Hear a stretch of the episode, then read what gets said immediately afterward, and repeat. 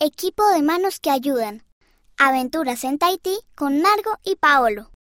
No sabía que algunas playas son de arena negra. Ni que las personas van a pescar por la noche. En Tahití hay muchas frutas deliciosas que comer y muchas cosas que ver y hacer debajo del agua. Y sobre el agua. Únete al equipo de manos que ayudan. El pescado y otros alimentos que contienen proteínas ayudan a tu cuerpo a crecer. Las frutas y las verduras de colores vivos también son muy buenas para el cuerpo. Desafío. Cuando puedas, asegúrate de comer alimentos de diferentes colores.